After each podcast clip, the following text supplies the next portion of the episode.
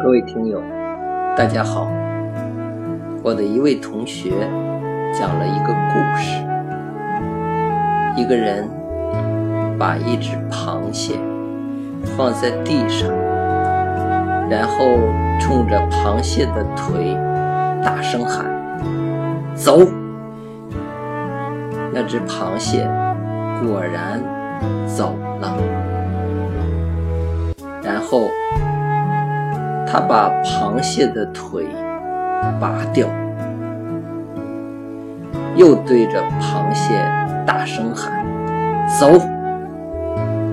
结果，螃蟹一动不动。